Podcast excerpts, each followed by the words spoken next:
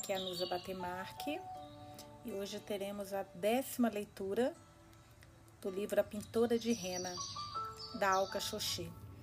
Eu, pela minha contagem, não sei por que motivo, eu achei que a gente acabaria esse livro, teria mais, teríamos mais três dias de leituras.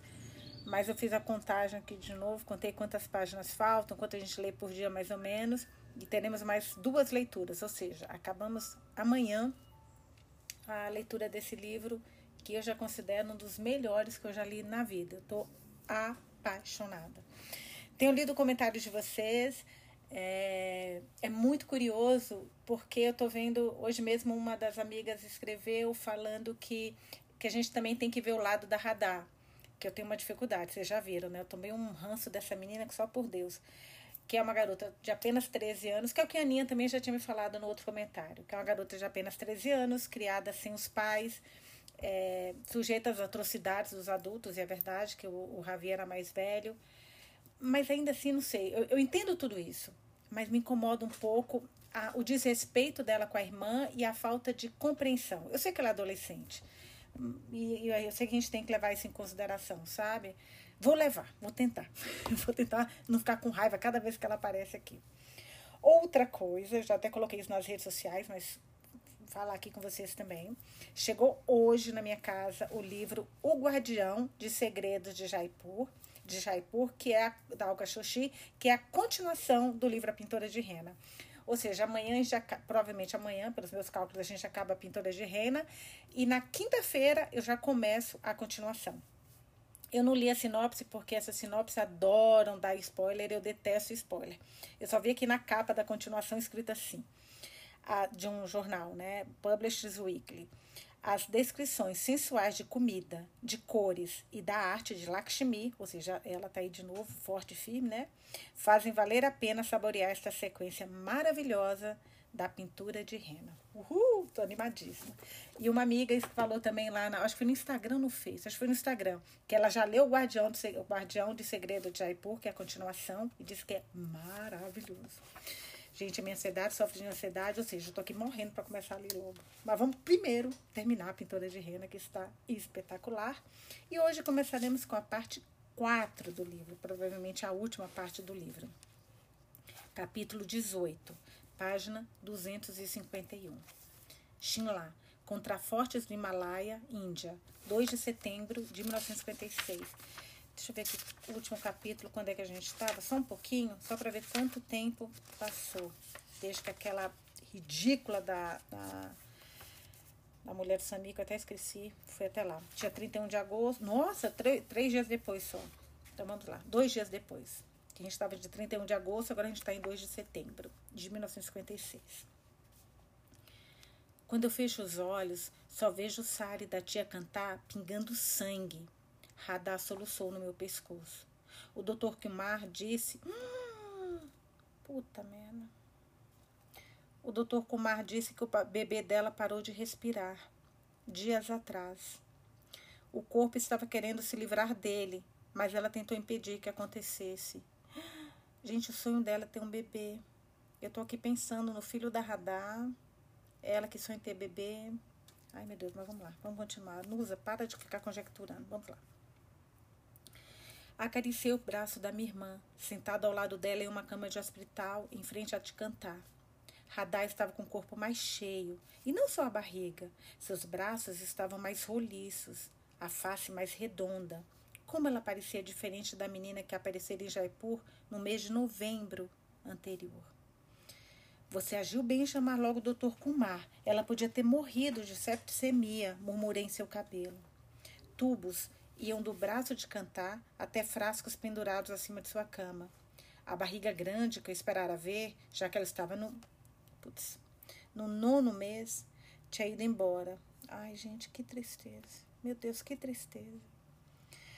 Enrolado sobre os cobertores, cantar parecia pequeno e frágil. Manu dormia em outro quarto, em uma cama, cama vaga. Ele tinha dirigido a noite inteira comigo até Shimla. Radar soluçou. Eu lhe dei meu lenço e ela suou o nariz. Assim que cheguei, ela tinha gritado como uma criança: Gigi! Sem hesitar, eu a abraçara, tão apertado quanto sua barriga de grávida permitia. Ela tremia. Tudo vai ficar, tudo bem, vai ficar tudo bem, eu lhe disse então. O doutor Kumar, que tinha me levado até minha irmã, me contou que havia lhe dado algo para acalmá-la por causa do choque quando ela trouxera cantar na noite anterior. Este lugar me assusta, minha irmã estava dizendo agora. Todas essas enfermeiras de cara séria e chapeuzinho engomado que chamam umas às outras de irmãs, mesmo não sendo. Meu bebê deve achar que o mundo inteiro tem cheiro de fundo de frasco de remédio. Ela fungou. Eu rezei para Krishna todos os dias no templo Shakuji. Rezei para nossos bebês terem sua cerimônia de nome juntos, para comerem seu primeiro arroz cozido na mesma festa, dividirem os brinquedos. Eu sei que não devia, mas eu não conseguia deixar de pensar nos bebês crescendo juntos. Radha se aconchegou em meu pescoço, suas lágrimas molhando meu sari. Era disso que o Dr. Kumar vinha falando em suas cartas. O bebê de Radha tinha se tornado real para ela. A separação seria insuportável. Mas fiquei quieta. Não me lembrava da última vez que Radha havia precisado tanto de mim. Não queria que ela se afastasse. Ela puxou o ar de repente e tomei, eu tomei distância para ver o que havia acontecido. Ela estava com os olhos arregalados para mim, atônita. Sua boca se abriu, mas nenhuma palavra saiu. Ela. Eita, Lelê! Ela segurou a barriga e soltou um grito ensurdecedor. Oh, meu Deus, o que, que é agora? No, como na primeira vez que eu a havia encontrado, os olhos do Dr. Comar examinaram vários objetos na sala de espera. A mesa de metal, as cadeiras de couro, a fotografia desbotada de Lady Bradley antes de pousar em mim. Três quilos, aproximadamente. Ele é pequeno, mas perfeitamente saudável. Um menino. Nasceu. Radar está bem. Ela vai precisar de um tempo para se recuperar dos pontos. Cobri bo a boca com as mãos e suspirei de alívio. Ela está bem, minha irmãzinha está bem. Controlei a vontade de abraçar o Dr. Kumar. Para minha surpresa, senti uma onda de orgulho e encantamento. Radá tem um filho. No mesmo instante que pensei isso, abafei o sentimento bem fundo dentro de mim. O que eu estava pensando, esse bebê agora, era propriedade do palácio. Baixei as mãos. Onde ele está? As enfermeiras o estão limpando. Depois disso, conforme as instruções, vão colocá-lo no berçário. Concordei com a cabeça. E cantar? Como ela está? Seu olhar se desviou para a estampa em batik de um elefante com o condutor na parede atrás de mim. Os órgãos dela não foram comprometidos. Estamos controlando a infecção. Há um. Eu não queria contar a ela, mas a senhora Agawal insistiu. O doutor Kumar olhou para as mãos. Ela não poderá ter filhos. Seu corpo sofreu um trauma significativo. Ah, cantar. Oh, gente, que judiação. Levei a mão ao peito para acalmar as batidas do coração. Talvez a sua medicina seja melhor, afinal, doutor Kumar. Nenhuma das minhas ervas a ajudou a manter o bebê. Eu acho que ela nem sequer teria engravidado sem a sua ajuda. Ai, gente, esse homem é incrível. Que frase boa que ele falou agora. Uma enfermeira entrou na sala entregou uma xícara de chá para o médico. Ele a ofereceu para mim e pediu para a enfermeira trazer outra. Beba, senhora Shastri, por favor. Sua aparência é de quem não dormiu. Peguei a xícara agradecida. Eu não me dou bem com a altitude e aquela estrada cheia de curvas para subir aos Himalaias. Agora eu sei porque as pessoas preferem vir de trem. Fico feliz que tenha vindo, disse ele olhando para os pés, em segurança. Hum, eu sei que não é um momento propício, mas acho que está rolando clima, gente, eu acho. A enfermeira trouxe outra xícara fumegante, que ele aceitou. Ele estava com olheiras. Havia ficado acordado a noite toda também. Quero lhe mostrar algo, disse o doutor Kumar. Ele me conduziu pelo corredor e nós saímos por portas duplas para o jardim. Estávamos mais próximo do sol aqui, nos Himalaias. A luz era tão brilhante que doía nos olhos. Tive que esperar um momento, até eles se ajustarem. E então, apertando-os, vi as rosas cor-de-rosa, hibiscos azuis e primaveras alaranjadas à nossa volta. Naquele início de manhã de setembro, vários pacientes, bem enrolados em chales, passeavam pelos caminhos, auxiliados por familiares ou enfermeiras. Ele fez um gesto com sua xícara de chá. O que acha? Depois dos acontecimentos das últimas 24 horas, eu mal conseguia ficar de pé. Mas a visão do jardim em flor me reviveu um pouco. É lindo. Faz bem aos pacientes, mas acho que poderia fazer mais, muito mais. Uma brisa fresca sobrou, soprou sobre nós, esfriando meus braços e pernas. Tomei um gole de chá para me aquecer. O doutor Kumar deixou a xícara sobre um banco, tirou o jaleco e o colocou sobre os meus ombros. Ai, tô adorando ver isso daqui, gente. Ainda estava quente do seu corpo e cheirava hortelã, antisséptico e limão. Como eu venho dizendo em minhas cartas, comecei a perceber que os remédios herbais do povo dos Himalaias podem ter um lugar na medicina moderna. Se essas pomadas e poções feitas em casa não tivessem efeito nenhum, bem, as pessoas não, não as usariam mais. Ele falava como se os pensamentos estivessem vindo à sua mente em breves intermitentes explosões. Estou convencido de que devemos aprender com esses métodos populares e praticar a nossa medicina. As duas coisas eu, eu gostaria de testar minha teoria. Ele baixou o queixo. Gostaria que a senhora pudesse ajudar. Eu? A senhora poderia nos dizer o que plantar, quais ervas e arbustos aqui neste jardim. Aquele pó de ninho. Ele funcionou muito bem, meu pequeno paciente. Limpou de fato a sua pele. Por que não poderíamos cultivar esse tipo de planta aqui? O entusiasmo brilhava como relâmpagos em seus olhos cinzentos. Está falando sério? Totalmente. A xícara de chá tremeu em minha mão, embora não soubesse se era de tensão, fadiga ou entusiasmo. Havia séculos eu sonhava cultivar uma horta de ervas em grande escala, onde pudesse plantar, plantar tulcineens, amendoeiras, gerânio, melão de São Caetano e açafrão. Até pouco tempo atrás, os meios para fazer isso acontecer tinham estado ao alcance das minhas mãos, em meu próprio pátio, e de repente tudo desaparecera. Imagino que o senhor se lembre que eu moro em Jaipur. Falei com um sorriso. Podemos nos consultar por correspondência, como fazemos agora. Escute, eu vi como a senhora ajudou a senhora Harris.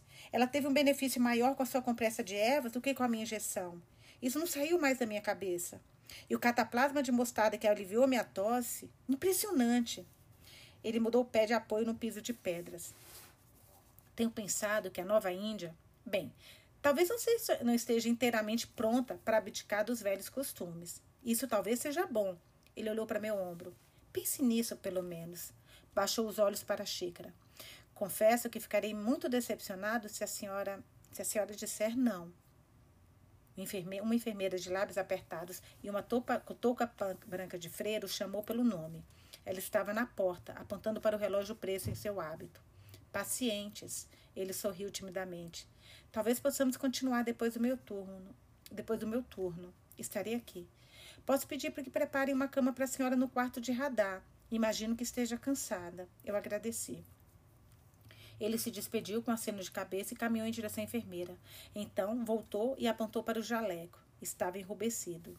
Será que eu poderia disse ele. A menos que a senhora esteja planejando fazer uma cirurgia. Me devolva meu jaleco. Eu ri e lhe devolvi o jaleco. O cheiro dele estava em meu sari agora. E o cheiro dela está com certeza no jaleco dele, né? E quando recomecei a andar, eu imaginei ao meu lado, explicando seus planos para a horta. Radá dormia em sua cama de hospital. Pensei no milagre daquela menina, ao mesmo tempo familiar e estranha, que tinha vindo até mim menos de um ano antes. Eu me sentia como se a conhecesse a vida inteira, e, no entanto, como se não soubesse de nada dela, não soubesse nada dela. Como antes, Cantar estava na cama em frente a de radar. Estava acordada agora, olhando apática para o teto. Procurei o frasco de óleo de lavanda e hortelã em minha sacola e o levei para a cama de Cantar. Levantei sua mão livre, a outra tinha um tubo intravenoso ligado. Beijei-a e a apertei junto ao peito. Ela havia envelhecido anos em cinco curtos meses. Sua pele estava cinzenta e as linhas em volta da boca mais destacadas. O cabelo não tinha brilho, como se ele também tivesse sido esvaziado de vida. É muito louco, né, gente, essa coisa do que o sofrimento faz. Um amigo meu, ele perdeu o filho. O, o filho já era um pouco mais velho. Mas ele, assim, mais velho, não era bebê, né? Em seis meses, ele ficou com a cabeça inteira branca, inteira. É, é impressionante o que o sofrimento realmente faz com a parte física do corpo da gente também, né? Pus na testa, bom, o cabelo só reler a última linha para voltar. O cabelo não, dela não tinha brilho, como se ele também tivesse sido esvaziado de vida. Pus a testa na dela e a deixei ficar.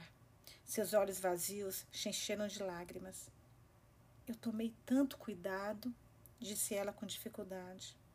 Pinguei uma gota de, gota de óleo de lavanda e hortelã no dedo indicador e o deslizei sobre as sobrancelhas dela, descendo pelas têmporas, para acalmá-la.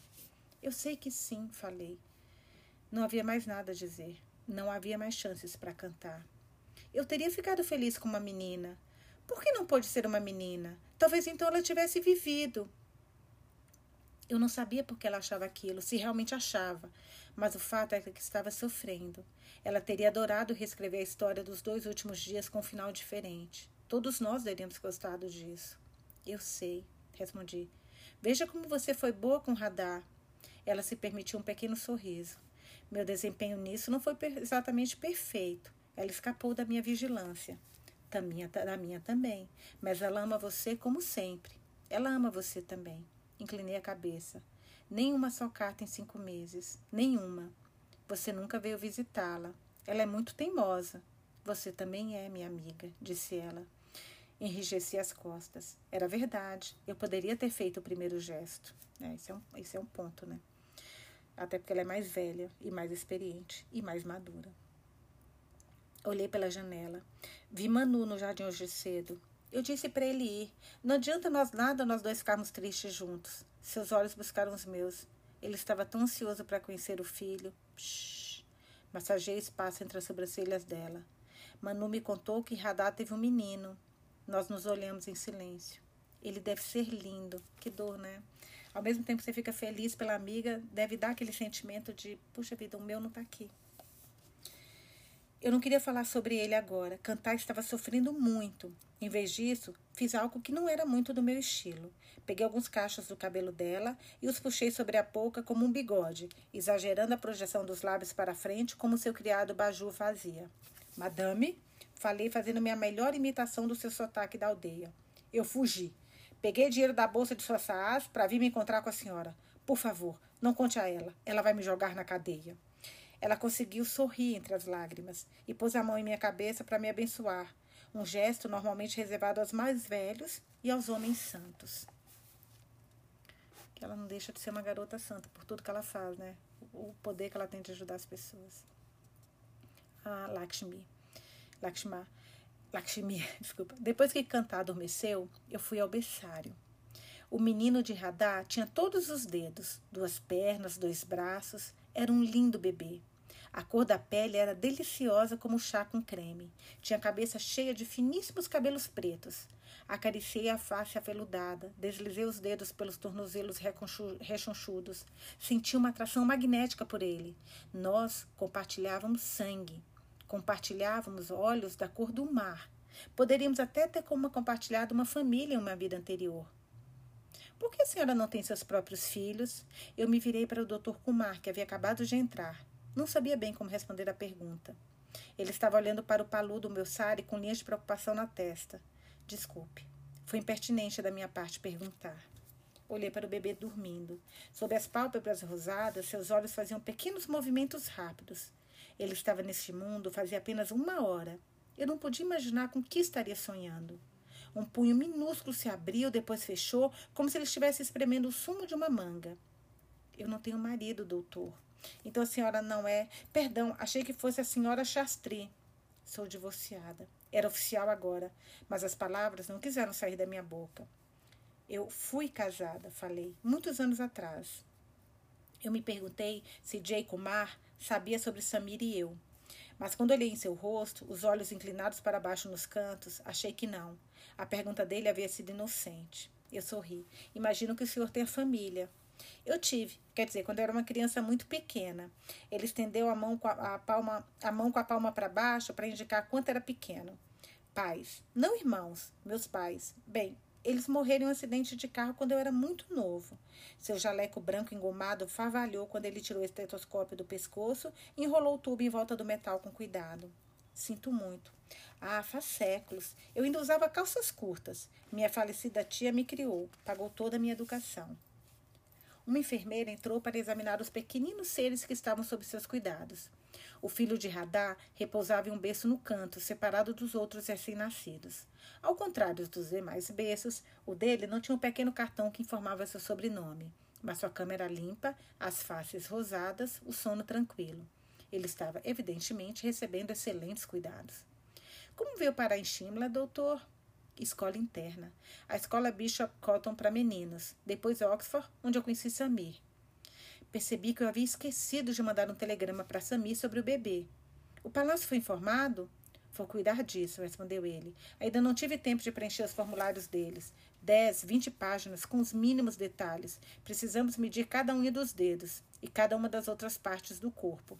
Ele deu uma risadinha, olhando para mim com ar, treve, com ar travesso. Eu ri. Ele conferiu seu relógio com o relógio da parede. É hora da clínica. Quer me acompanhar? Algumas pessoas que eu gostaria que a senhora conhecesse. Agora? Por que não? Radar vai dormir por mais algumas horas. O filho de Radar soltou um resmunguinho vago e mexeu as pernas. Nós nos viramos para ele. Ainda estamos de acordo que Radar não deve ter nenhum contato com a criança? Ele levantou as mãos como quem não pode fazer mais nada. As irmãs sabem. Ela tem as instruções. A pequena clínica ficava no primeiro andar do hospital. As paredes eram pintadas de um verde cor de pasta de dente. Metade das cadeiras estava ocupada por moradores locais, mulheres com blusas de cores vibrantes, anáguas da cor das flores silvestres do Himalaia, lenços de cabeça adornados por orquídeas, homens com túnicas de lã e casacos castos, a, gastos, a cabeça aquecida com topas, topas parrari. O doutor Kumar se aproximou da enfermeira bonita no balcão da recepção. Quantos hoje, irmã? 14. Ele sorriu, produzindo uma covinha no queixo, o dobro do habitual. Então me conduziu para dentro de um consultório apertado e me indicou uma cadeira. Minha sala, disse ele. A gente se vira como dá. Sua mesa estava abarrotada de pilhas de papéis, blocos de receituário, um tinteiro. Havia um livro aberto, um livro médico aberto sobre a edição mais recente da revista Time. Na parede, uma foto de Gandhiji cercado de líderes do Congresso Nacional da Índia. O cenário atrás do Mahatma era conhecido, Shimla, em floração. O doutor Kumar se sentou atrás da mesa. Seus olhos estavam inquietos outra vez. Começamos essa clínica um ano atrás para atender as tribos da montanha. Temos pacientes que vêm de vários quilômetros de distância para ser tratados no Lady Bradley, pessoas de posses, como a senhora Garval, e, claro, pessoas como Radar, cujas despesas estão sendo pagas pelo palácio. Mas ninguém, absolutamente ninguém, atendia as pessoas que moram aqui há séculos. Ele arriscou um olhar tímido para mim.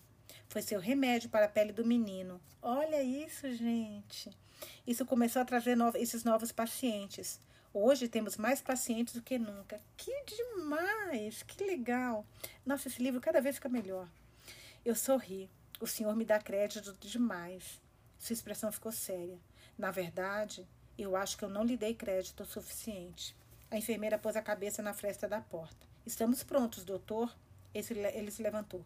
Venha, vou lhe mostrar, mostrar o que estou querendo dizer. Uma cortina gasta de juta, separa, juta separava a sala de espera da sala de exame. Ali, uma enfermeira estava ajudando uma mulher grávida a subir na mesa. O doutor Kumar me apresentou como sua consultora para medicamentos de ervas e fez a perguntas à paciente uma mistura de hindi com dialeto local. Ele me for... desculpa, hindi com o dialeto local. Ele me informou o diagnóstico do caso e, quando eu não entendi a terminologia médica, explicou em termos leigos.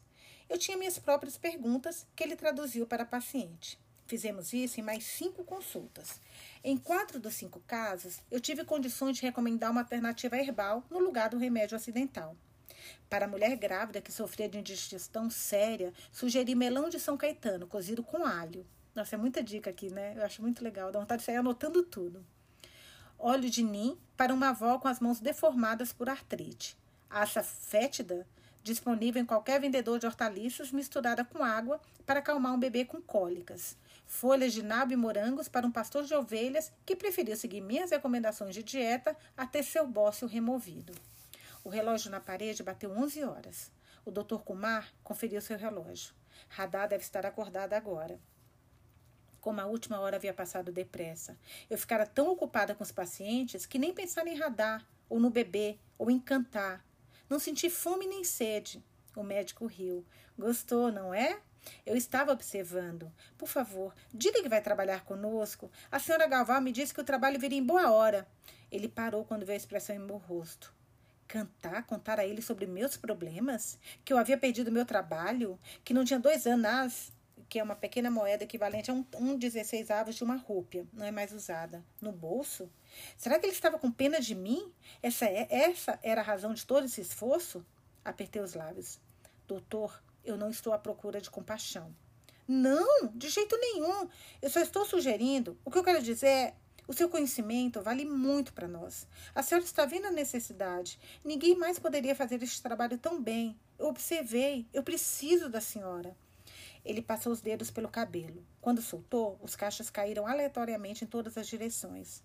Mas eu só conheço as ervas do Rajastão e do, do Uttar Pradesh. Não tenho conhecimento das plantas que crescem aqui, nessa altitude e nesse clima fresco. Seus olhos examinaram meu rosto. Acho que eu não fui claro, senhora Shastri.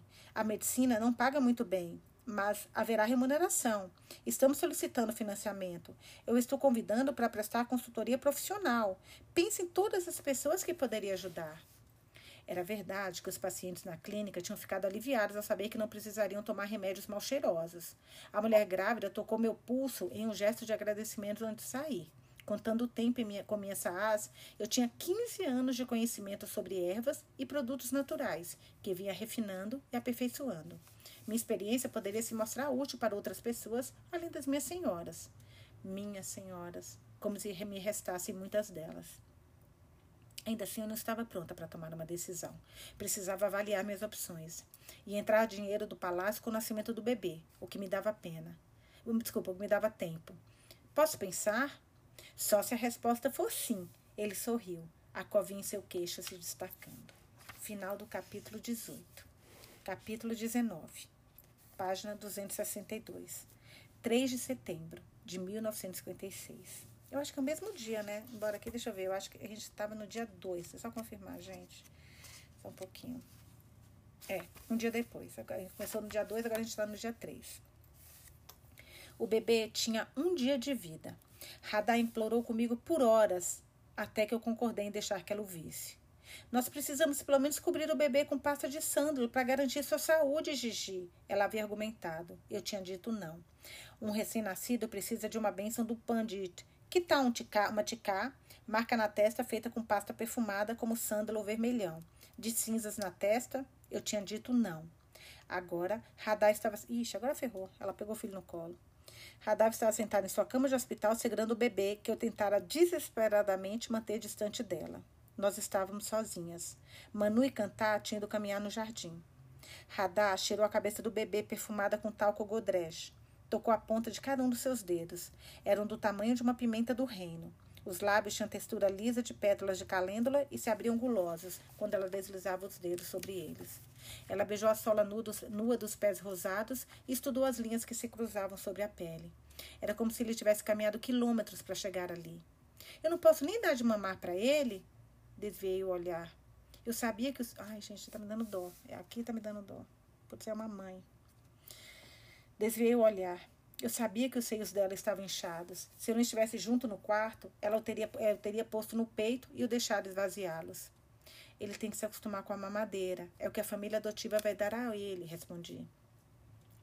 Neste momento, o bebê abriu os olhos e tentou mantê-los abertos, mas as pálpebras logo se fecharam outra vez. Radá olhou para mim, seus olhos de aquarela redondos como bolas de gude. Gigi, são azuis! Os olhos dele são azuis, como os seus, como os de Maá. Nós estamos nele! Ai, que bonitinha. Eu não quero gostar dela, mas isso foi bonitinho. Mas eu tô, eu tô começando a entender o que vocês estão falando dela. Vou tentar manter minha mente aberta. Virei a cabeça e pigarriei. Você tem certeza sobre o cajal? Foi a única concessão que fiz. Poderíamos aplicar a pasta preta nos olhos para afastar o mal olhado. Era uma superstição antiga, mas Radar acreditava nela firmemente, e acho que eu também havia acreditado em algum momento. Claro, ele precisa de proteção contra burrinazar, que é mal olhado. Abri o tifim que havia trazido e tirei a lada de cajal. Eu havia misturado fuligem com óleos de sândalo e mamona para fazer a pasta lisa, que muitas mulheres usavam como delineador.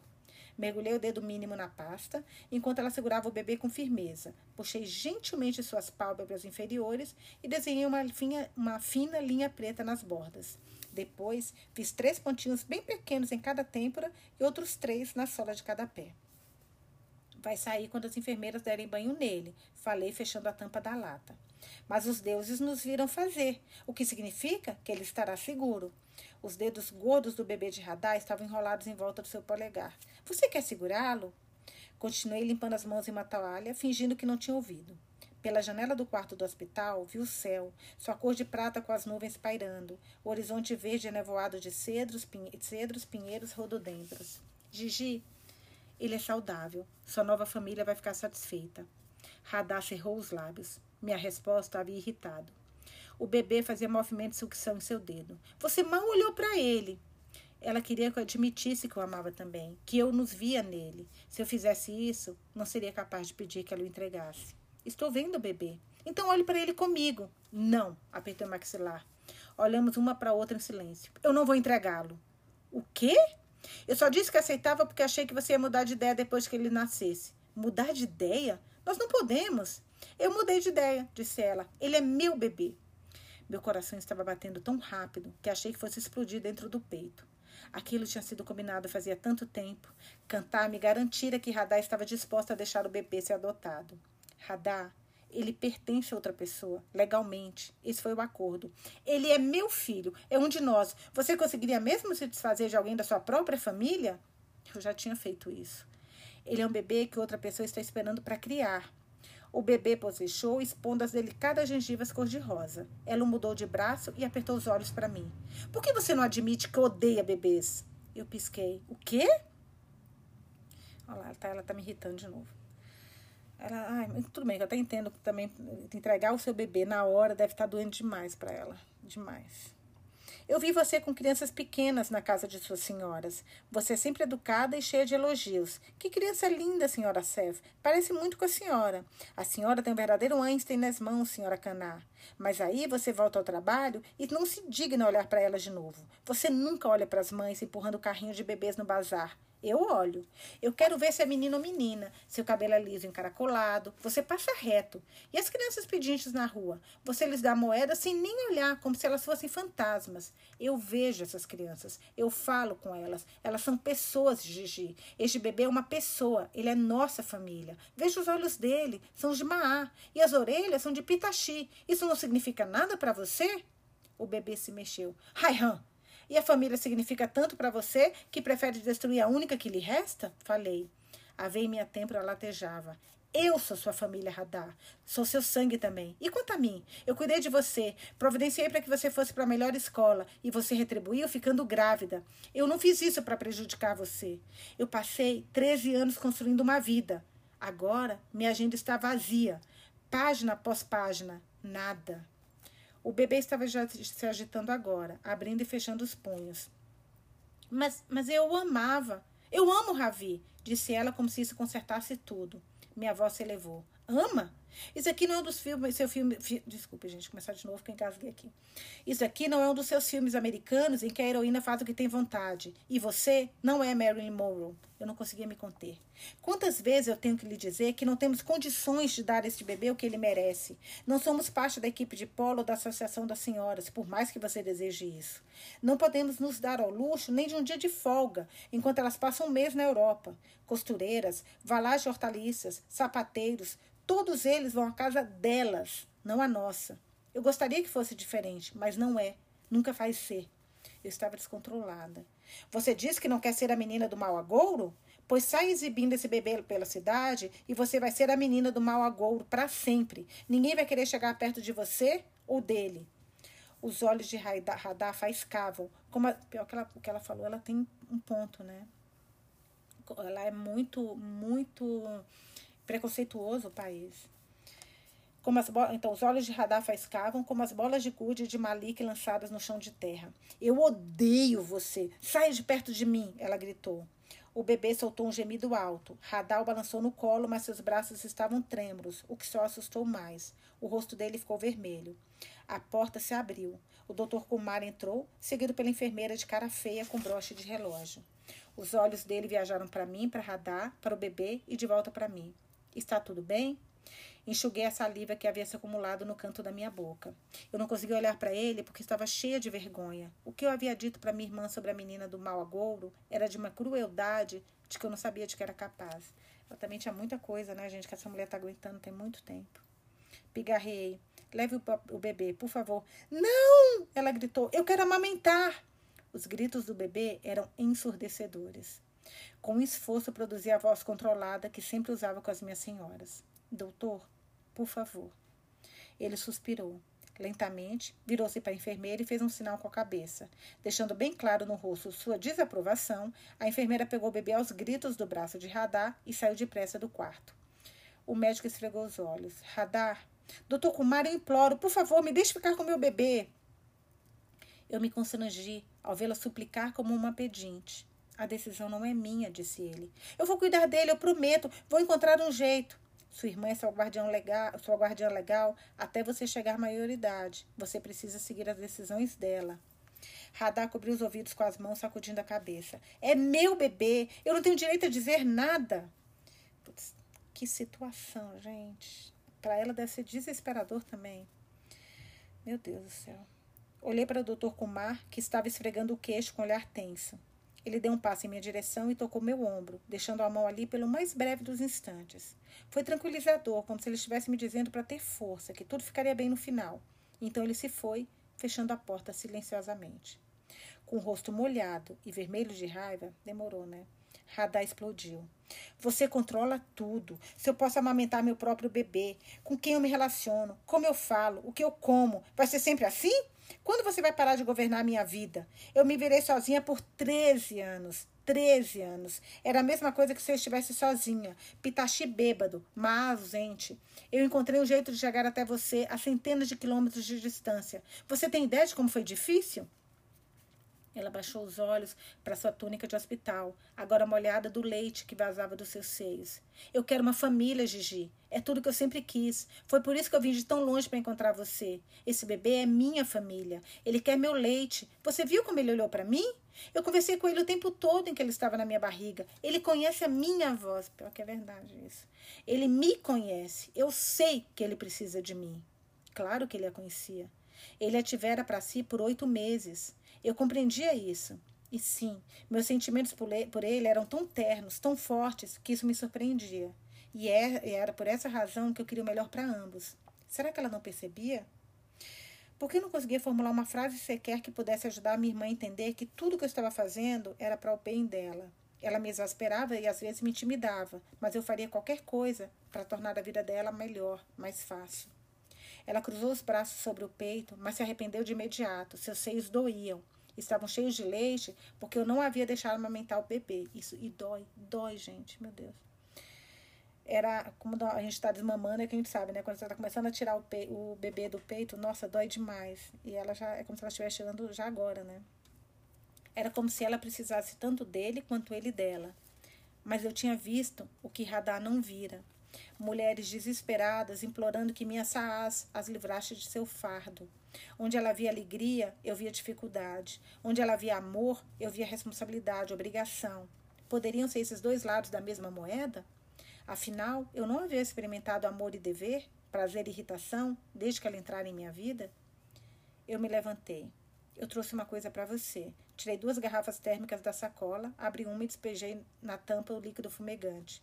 Beba isto. É amargo, mas vai aliviar, ajudar, vai ajudar a aliviar a dor em seus seios. Ela torceu o nariz. Por favor. O que tem aqui? Ela pegou o copo da minha mão e cheirou. Raiz de bardana, folhas de verbasco, um pouco de raiz de dentes de leão. Vai fazer o inchaço diminuir. Enquanto ela bebia, nossa, achei que ela não fosse beber, me observava despejar o líquido quente da outra térmica em uma vasilha. Mergulhei duas faixas de flanela no líquido, uma por vez, deixando-a bem molhada. Abra a túnica. Ela deixou o copo de mesinha da cabeceira e enxugou os olhos como o dorso das mãos. Desabotoou a túnica hospitalar, expondo os seios. Seus mamilos estavam com o dobro do tamanho de quando ela havia chegado a Jaipur. Ela enrubesceu, constrangida, mas fingi não perceber. Delicadamente coloquei uma compressa quente sobre cada seio. Radar soltou um suspiro e fechou os olhos. Gengibre óleo de camomila também e flor de calêndula. Seu rosto relaxou, ela respirou fundo. Era assim que minha Saas tinha me ensinado a mostrar meu amor, não com palavras ou com toques, mas pela cura. Nossa, que bonito isso. Do lado de fora, uma felosa brilhante cantou e nós nos viramos para vê-la passar voando pela janela. Os seios de tia Cantar estão cheios de leite também, suspirei. Eu ofereci as compressas, mas ela não quer. Ela quer sentir a dor.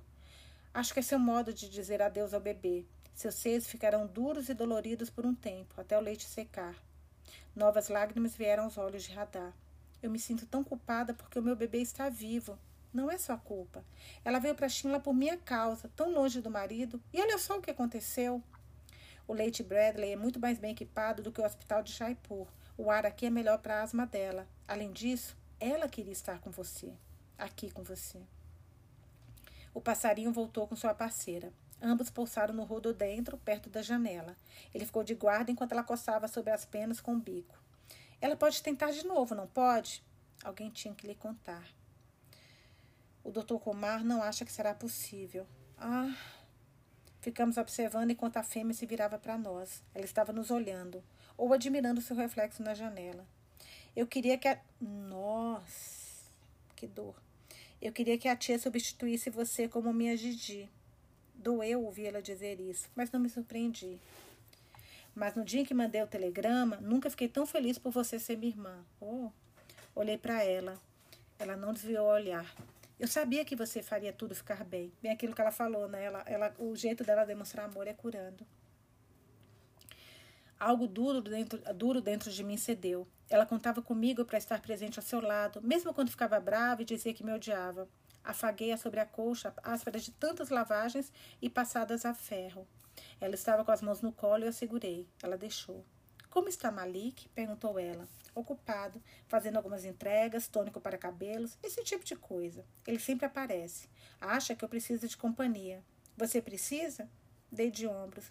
Substituí as compressas quentes em seus seios por faixas frias. Sabia pela sua respiração que a dor tinha diminuído. E com isso, a urgência de amamentar.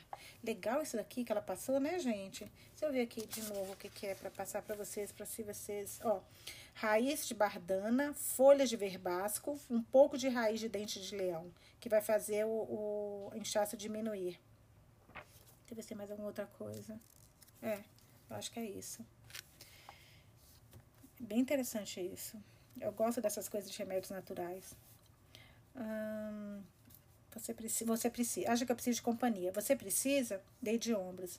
Substituir as compressas quentes em seus seios por faixas frias. Sabia pela sua respiração que a dor tinha diminuído. E com isso, a urgência de amamentar. Você disse que as senhoras não estão mais contratando seu serviço de rena? Pensei que Cantar tivesse lhe contado. Elas não confiam mais em mim, acham que eu roubo. Ela franziu a testa. Que ridículo! Por que elas fariam isso? Fofocas, mentiras. Removi as compressas frias. Radar botou a túnica, perdida em pensamento. Olhei para a janela além da cama. Nuvens escuras passavam diante do sol, bloqueando a luz. Eu podia ver meu reflexo. Havia olheiras arroxeadas sobre meus olhos e linhas nos cantos da boca. As luzes fluorescentes no teto destacavam alguns fios prateados em meu cabelo e a depressão de uma ruga na testa. Uma ligeira curvatura se formava em, minha, formava em minha coluna. Eu estava ficando mais velha. Olhei para as mãos. Não eram mais lisas. A pele era de um caminho, era como um caminho esburacado, sulcado, acidentado de veias. O doutor Kumar entrou. Ele parou hesitante, como se tivesse receio de estar se intrometendo em um momento íntimo. Está tudo bem? Ele olhou para minha irmã. Radá, como está se sentindo? Melhor. Ela lhe contou sobre minhas compressas de ervas. A senhora é uma mulher de muitos talentos, senhora Shastri, disse ele. Quando ele percebeu que estava me encarando, voltou depressa atenção para Radar, para a cama vazia de cantar, depois para a pilha de papéis em suas mãos. Preciso de sua assinatura. Ah, os documentos oficiais certificando o nascimento do novo príncipe herdeiro. Levantei para pegá-los, mas minhas pernas não me deram apoio e sentei outra vez. Poderia nos dar um momento, doutor? Ele concordou e saiu. Radar sorriu. Qual é a graça? Ele, ele levantou o queixo para indicar o doutor Kumar. Ele sempre disse, dizia que o meu bebê ia ser um atleta para todas as posições, e ele tem mesmo umas perninhas fortes. Claro que Radar andara pensando, Radar andara pensando sobre o futuro do seu bebê. Ele seria jogador de cricket. Seria um astro lançador. Ele pediria que Sherry, que é um prato de arroz e lentilha com frequência servido para crianças, ou a tique no café da manhã. Seu cabelo poderia ficar liso como o dela ou encaracolado como o do pai. Gigi, ela perguntou timidamente, podemos ver o bebê de novo? Eu prometo não fazer outra cena. Comecei a me levantar da cama, mas Radar segurou minha mão com uma força que me surpreendeu. Ela apertou meus dedos. Sua mão estava quente e úmida. Eu me sentei outra vez. Gigi, Eu sei que peguei você de surpresa. Eu devia ter uns quatro ou cinco anos. Estava mexendo leite no fogo para iogurte quando o carteiro entregou uma de suas cartas. Má deu uma olhada no envelope e a jogou nas chamas. Perguntei por que ela não abriu e ela só encolheu os ombros e disse: É de alguém que morreu no meu coração faz muito tempo. Eu não sabia de quem ela estava falando. Depois disso, comecei a ouvir as fofoqueiras com mais atenção e descobri que Má estava falando de você. Pensei em como você devia ser corajosa, como devia ser forte para deixar tudo para trás. E então eu te encontrei. Oh, oh, que linda. Ah, emocionei. E você era tudo o que eu tinha imaginado. Inteligente, bonita, divertida. Eu tive orgulho. Você sabia fazer tantas coisas. Eu amei você desde o primeiro momento. Mas eu já tinha tempo para me acostumar à ideia de você. Meus olhos se encheram de lágrimas. Eu estou emocionada aqui também. Emocionada. Que lindo isso que ela falou. Que a Radha falou. Ninguém jamais havia dito que me amava. Oh, gente.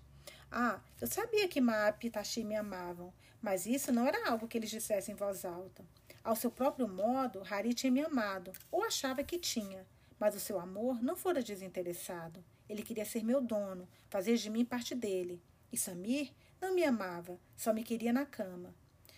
Eu quero filhos. Quero ficar cansada no fim do dia porque tive que beber leite para o quir dele e pular amarelinha com eles e pôr cúrcuma em seus machucados, cúrcuma em seus machucados e ouvir as histórias que ele inventara e ensiná-los a ler o Ramayana e pegar vagalumes.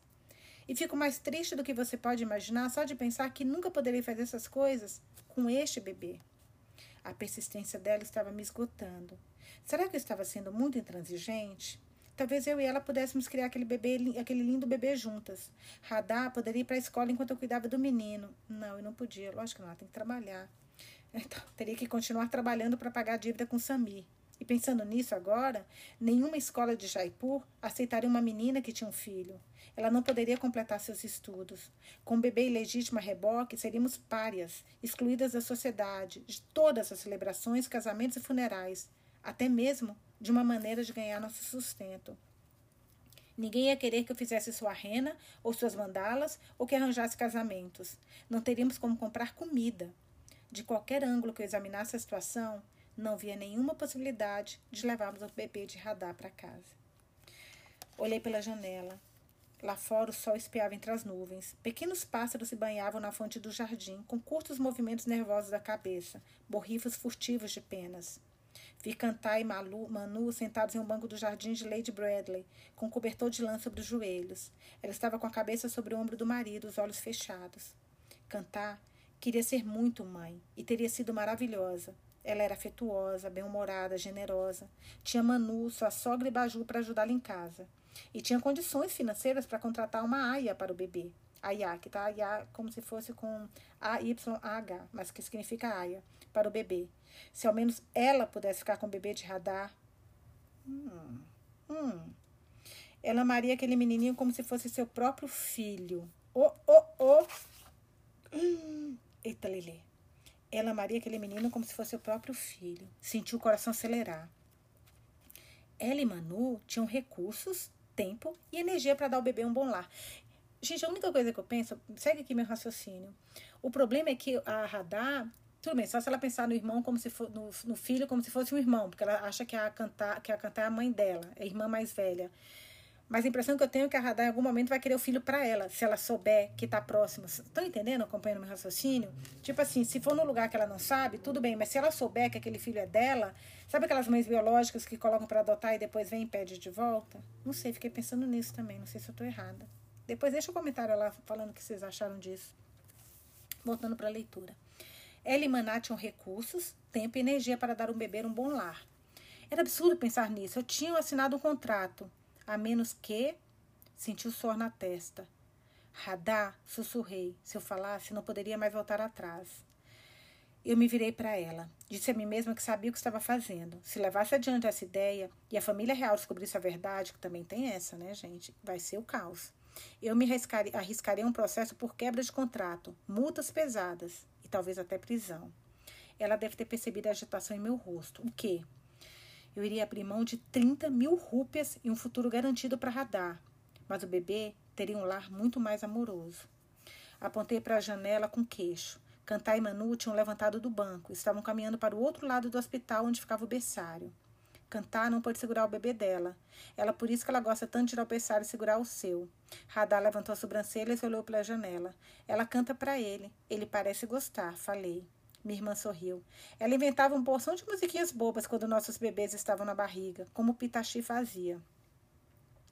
Se cantar criasse o seu bebê, olhei para Radar. Meu coração batia muito rápido no seio, no peito. Será que ela ia ler Shakespeare ou os contos de Krishna para ele? Os olhos dela brilharam.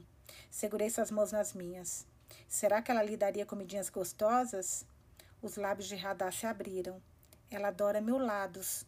Sua voz era um sussurro. Sua saás lhe daria leite de rosas também. Os olhos dela estavam cheios de encantamento e esperança, até ele ficar cor-de-rosa. Eu sorri e encostei a testa na dela. Ai, gente, é o melhor caminho é isso, gente. É dar para cantar. Ai, meu Deus, tô adorando isso. Tô adorando, tô adorando. Porque pra, pra Radar, a Radar, meu, é como se fosse uma filha pra menina, uma irmã. Eles vão crescer juntos, ela vai estar com contato com o filho o tempo inteiro. Nossa, tô achando isso muito bom. Lembro uma prima minha, que a filha dela teve um bebê muito, muito nova, muito nova mesmo. Um pouquinho mais velha só do que a Radar. E a, ela foi para a escola, para a faculdade, e quem cria, quem faz tudo, é, e a, o menino, inclusive, chama de avó, é a, de mãe é a avó, que seria mais ou menos essa relação com a cantar, sabe? Tô adorando isso, adorando. E cantar iria amá-lo muito. Minha chorrida berrem balançou lentamente a cabeça, concordando. Ela apertou minhas mãos. Mas, Gigi, e a família que queria adotar o bebê? Deixe isso comigo. Cantar. Ai, essa parte que eu tava doida para chegar. Cantar cantar, estava olhando para algum ponto além de mim, como se eu estivesse, como se eu tivesse ficado transparente. Fiquei na dúvida por um momento se ela tinha me ouvido. Então ela respondeu: Mas Lakshmi, o contrato com o pá, eu dou um jeito. Radha ainda não sabia que o paladotante era o palácio. Agora eu nunca contaria a ela. Observei a excitação no rosto de cantar. Ela queria que fosse verdade, mas deveria mesmo acreditar nessa sorte? Manu, com ar atônito, virou-se para Radar. Você tem certeza? Vocês vão cuidar dele como se fosse seu. Radar falava sério. Só eu notei como suas mãos apertavam o lençol, como o nó dos dedos estavam brancos. Até aquele momento, e além de tudo, cantar tem leite, né, gente? Ela tem. Ai, tá tudo muito perfeito. Até aquele momento, outros tinham feito escolhas por ela. Agora a decisão tinha sido dela, a mais difícil da sua jovem vida. Você está certo, tia. Eu não posso cuidar dele, nem em Jaipur, nem em Ajar, nem em Shinla. Mas você pode, tia. Você pode, tio. Em sua empolgação, ai, cantar e mantar, Manu não conseguiu disfarçar alegria. Ai, tô muito emocionada. Meu olho enche d'água. muito engraçado, eu fico emocionada com isso. Eles responderam ao mesmo tempo, falando um por cima do outro. Apertei as mãos sobre os lábios, feliz por ele. Nós vamos cuidar da melhor maneira. Ele já é da família. Eu sei que ele gosta de castanhas de caju salgadas. Claro que vamos esperar que ele tenha dentes. Ai, meu Deus. Se eu soubesse o que cantar ia dizer em seguida, eu a teria impedido. Ou diria dito a ela que era precipitado. O tipo de atitude tomado pela coração, não pela, pela cabeça. Mas Radar concordou com entusiasmo, aceitando a oferta. Ela não ia voltar para a escola. F, f, pera. Pera. Que parte que eu. Ai, eu não posso cuidar dele. Que parte que ela falou que vai cuidar, gente? Vou ler de novo, desculpa esse parágrafo, porque eu tô um pouco perdida. Me perdoe, mas eu vou ler de novo, tá? Porque parece que a, cantar, a Radar vai cuidar, mas eu não entendi onde está isso aqui.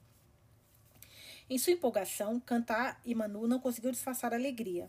Eles responderam ao mesmo tempo, falando um por cima do outro. Apertei as mãos sobre os lábios, feliz por eles. Nós vamos cuidar da melhor maneira. Ele já é da família. Eu sei que ele gosta de castanhas de caju salgadas. Claro que vamos esperar que ele tenha dentes. Se eu soubesse o que cantar ia dizer em seguida, eu teria impedido. Dita ela que era precipitado, o tipo de atitude tomado pelo coração, não pela cabeça.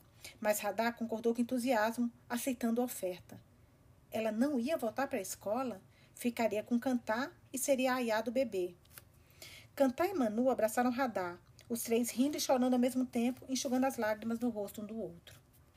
O doutor Kumar estava sentado atrás da sua mesa, com a caneta na mão, quando entrei na sala. Eu pensei no seu convite.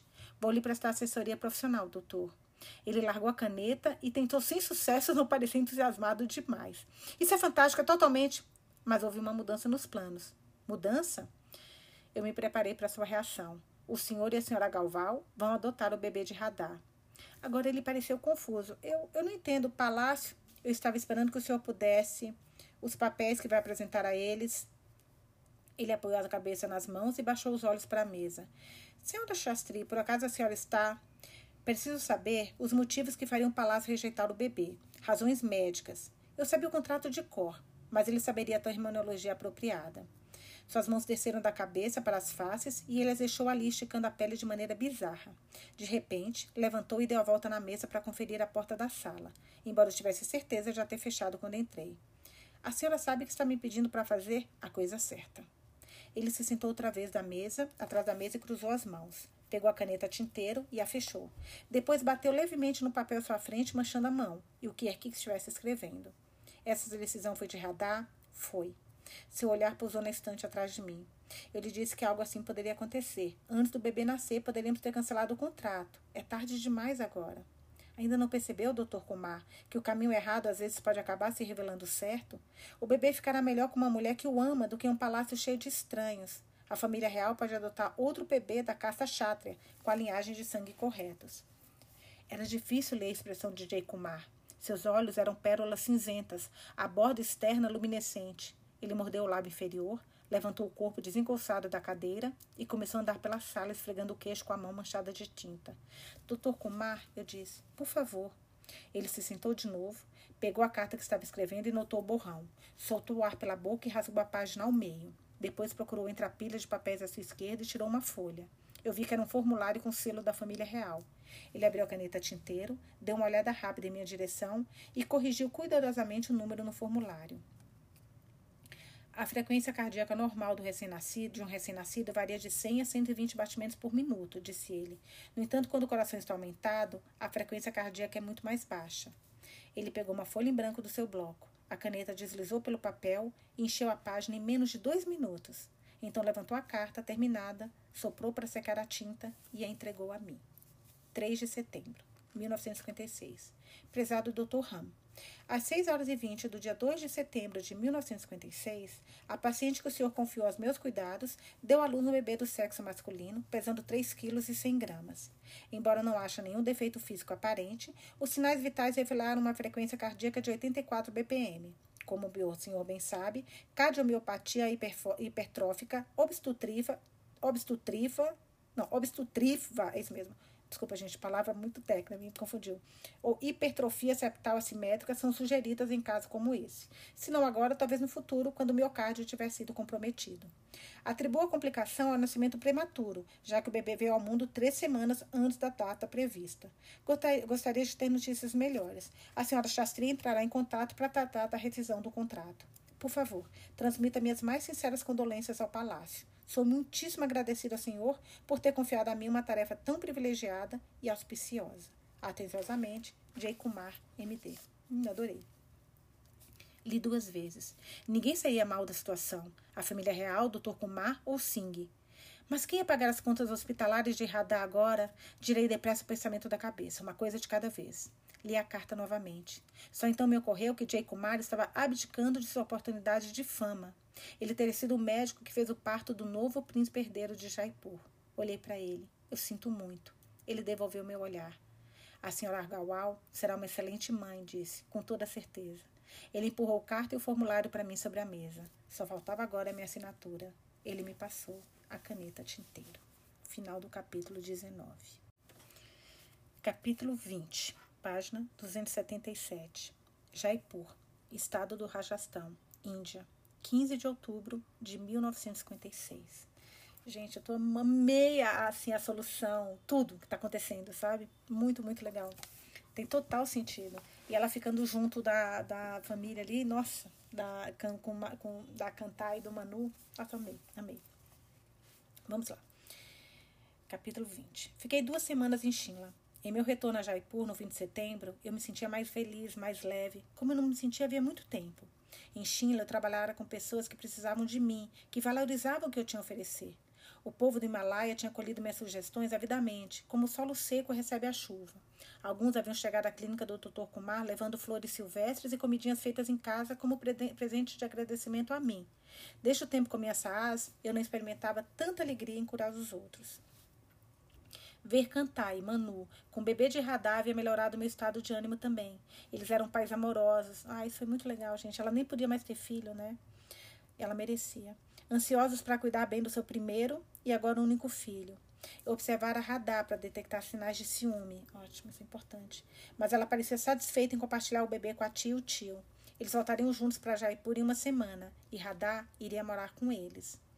Bastaram poucos dias em Jaipur, porém, para me trazer de volta à realidade da minha vida. Depois de 13 anos de trabalho árduo, eu estava de novo onde começara, tão pobre como eu havia sido aos 17 anos. Não íamos mais receber 30 mil rúpias do acordo de adoção. Eu havia recusado a comissão de casamento cheia de condicionantes de Parvati. Não tinha dinheiro para pagar o empréstimo a Samir ou as contas do hospital Lady Bradley. Meus sares, meus sares estavam desbotados de tantas lavagens. Não havia dinheiro para roupas novas. Eu ia a pé para meus poucos compromissos. Clientes como a senhora Pantel, havia, Pantel haviam se mantido fiéis, para não gastar com riquixás. Poderia ter pedido dinheiro para cantar em Manu, mas daria a impressão de que eu estava querendo uma compensação pelo bebê que meus amigos haviam adotado. Eu me arrepiava só de pensar nisso. Eu tinha outras dívidas. O fornecedor de óleos de NEM, a quem eu devia várias centenas de rúpias, veio bater à minha porta. Seis meses antes eu teria dito para ele falar com Malik. Hoje só lhe mostrei minhas mãos vazias. Ele tinha um rosto magro de falcão com os olhos muito próximos. Examinou minha propriedade, meus pertences modestos, minha blusa gasta. Percebi que ficou surpresa a ver como eu havia decaído. Seus olhos pequenos me estudaram, demorando-se em meu peito, até que senti a necessidade de cruzar os braços sobre os seios. Ele pigarreou e me engoliu. Você pinta mulheres com rena, não é? Confirmei com a cabeça. Pode pintar rena na minha esposa em troca do que me deve. Quando cheguei à casa dele, o vendedor disse que sua esposa estava esperando no quarto. Eu me encaminhei para lá e ele segurou meus braços. Enrijeci. Quero que você pinte rena nos seios dela. Eu me encarei com surpresa. Desde meu tempo em Agra com as cortesãs, nunca me haviam pedido para pintar com rena outras partes do corpo que não mão e pés mãos e pés, com exceção da barriga de cantar, que tinha sido minha ideia. Eu não podia recusar. Não tinha outra maneira de pagar o que devia. Entrei no quarto e fechei a porta. A esposa do vendedor, uma mulher magra e escura como uma casca de coco, esperava por mim no chão, o cabelo coberto com palu. Como estávamos sozinhas, sugeri que ela talvez se sentisse mais confortável descobrindo a cabeça. Ela sorriu timidamente e recusou, escondendo ainda mais o rosto com sari. Então me surpreendeu dizendo: Você está mais magra. Ela havia me visto em dias melhores, quando eu ia à loja do seu marido com Malik. Eu tinha parado de dar razões para minha perda de peso. Quando alguém perguntava ou reparava, eu apenas engolia os, encolhia os ombros. Quase diariamente, Malik me trazia petiscos que o chefe do palácio preparava, mas eu só dava algumas mordidas antes de perder o apetite. Pedi que ela tirasse a blusa. Ela havia amamentado três filhos e seus seios eram flácidos. Usei o desenho de rena para ocupar tanta, ocultar tantas estrias quanto possível. Tinha terminado de decorar um seio quando vi a porta do. Nossa! Quando vi a porta do quarto ranger, levantei o balito do bambu e me virei. O vendedor de óleo estava parado à porta, palitando os dentes inferiores. Puta, que cara folgado. Levantei a sobrancelha para perguntar o que ele queria. Continue, disse ele entrando no quarto. Ele fechou a porta. Sua esposa se encolheu mais dentro do sari. Meu trabalho com as senhoras é privado. Você pode ver daqui a pouco, depois que eu for embora. É você que tem a dívida, lembra? Baixei os olhos e me virei de volta para a esposa. Você pode pintar um rosto nos seios dela? Eu ignorei e mergulhei o palito na rena.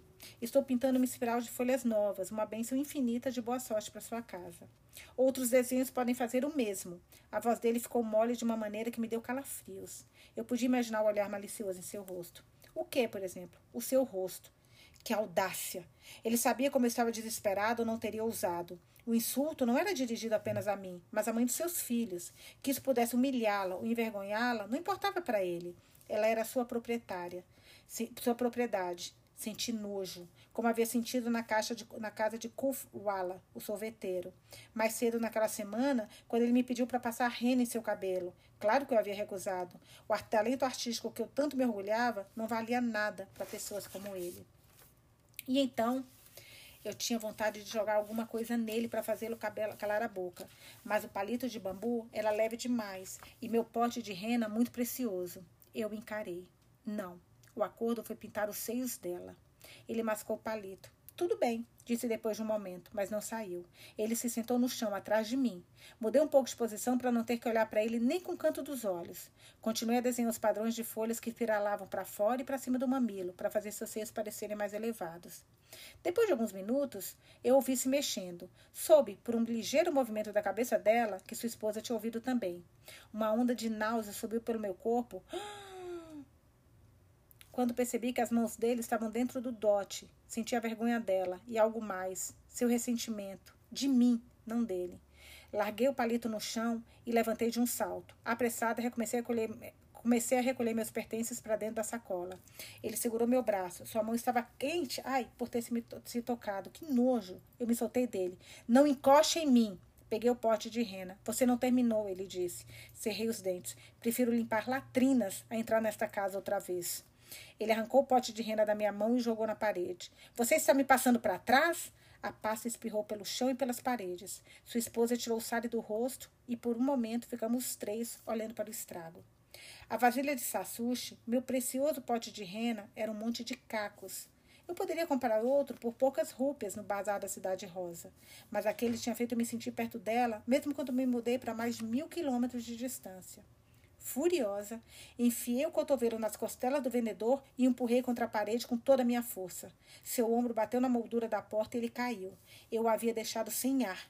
Antes que ele pudesse recuperar o fôlego, peguei o máximo que consegui dos cacos de argilha, joguei-os na sacola e saí correndo da casa. Corri para o outro lado da rua e virei na primeira viela. Um rato fugiu por um dos, dos lados na água barrenta e fedida. Apoiei o braço na parede deteriorada, me curvei e vomitei. Chá com leite rodopiou na fossa cor de tabaco. Uma lembrança de uma viela semelhante veio à minha mente. Eu, aos 16 anos, em minha aldeia, fugindo de um rari furioso e violento, pondo as tripas para fora. E ali estava eu, aos 30 anos, ainda tentando escapar. Mas para onde eu poderia ir? Gia, a senhora está bem? Eu me virei. Lala, a ex-criada de Parvati, me olhava com preocupação.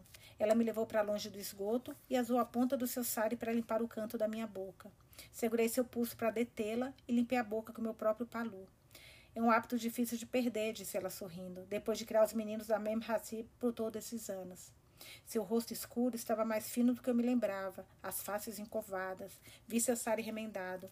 Por onde vocês foram depois? Não consegui completar a pergunta. Eu já sabia porque ela e a sobrinha tinham sido demitidas da casa do Singh. Sami tinha confirmado. A mulher passou a língua sobre os dentes. Primeiro para a casa do meu irmão. Ele é um grande homem, um construtor e tem recursos, mas ele nos rejeitou porque ela estava grávida. No fim, ele acabou arranjando um casamento para ela. Eu me lembrei que Naraya arranjara um casamento às pressas para sua filha grávida. Seu irmão, ele se chama Naraya? Os olhos dela. Nossa, como esse mundo é pequeno, né? Aquele que queria a casa dela, lembra? Hum, ele enxugou os olhos, na, ela enxugou os olhos no Sari. Não existe homem mais duro que ele. Chamou a própria filha de prostituta, cadela. Eu já sabia a resposta, mas tinha que perguntar. E Ravi? Eu criei o um menino mas estraguei com mimos também. Todos nós fizemos isso. Um menino tão bonito. Eu disse para minha sobrinha que ele não era para o bico dela, mas ela não quis ouvir. Onde, ele estará, onde ela está agora? As lágrimas desceram pelas faces enrugadas da velha senhora. O marido a pôs para fora da casa quando descobriu que ela já estava grávida. Nossa! Ela. Nossa! Puta merda. Nossa, desculpa, gente. Ela se sentou no pátio de e ateou fogo no próprio corpo. Os dois morreram, ela e o bebê. Nossa! Eu teria caído, minhas pernas cederam. Eu teria caído se Lala não me apoiasse. Eu ouvi falar sobre seus sachês. Eles poderiam ter ajudado minha sobrinha. Aquele dia, um ano antes, na casa dos Pavati, eu me lembrava de Lala na pé de, no pé, de pé na varanda. Tive a sensação de que ela queria falar comigo, mas pareceu perder a coragem. Eu devia tê-la preocupado, desculpa, eu devia tê-la procurado e perguntado do que ela precisava. Era o tipo de coisa que minha sala teria feito, como eu tinha me distanciado de tudo que minha sogra havia representado. Olhei para Lala. Ali estava eu sentindo pena de mim mesma quando essa mulher havia dado tudo, até mesmo sua subsistência, para cuidar da sobrinha. E você, Lala, como? Eu tentei procurar outras senhoras, mas mesmo Saib deu um jeito de nenhuma delas me contratar. Essa pavate é uma vaca mesmo, daquelas que não, não vale nada da Índia, não é a, a vaca sagrada. Meu Deus, eu limpo casas agora, aqui nesta área. Parvati havia arruinado Lala também, para proteger seu filho do escândalo. Fiquei de pé, apoiando-me Lala, tonta com esforço. Eu queria, eu sinto tanto, somos impotentes contra a vontade de Deus, Gi. Ela afogou minhas costas como teria feito para consolar uma criança. Minha Saaz não teria me repreendido por minhas ações ou pela falta delas. Ela teria dado um tapinha em meu braço com compaixão, como Lala estava fazendo agora, o que era pior. Eu tinha vontade de trocar de pele e começar tudo de novo. Murmurei um pedido de desculpas e voltei para casa. Gente, eu vou parar no meio do capítulo, porque já tem um tempinho aqui, senão vai ficar muito longo essa, esse episódio. E amanhã eu volto para a gente continuar a leitura. Parei na página 282. Página, o livro acaba na página 320. Então amanhã eu volto e a gente continua a leitura. Beijos e até amanhã.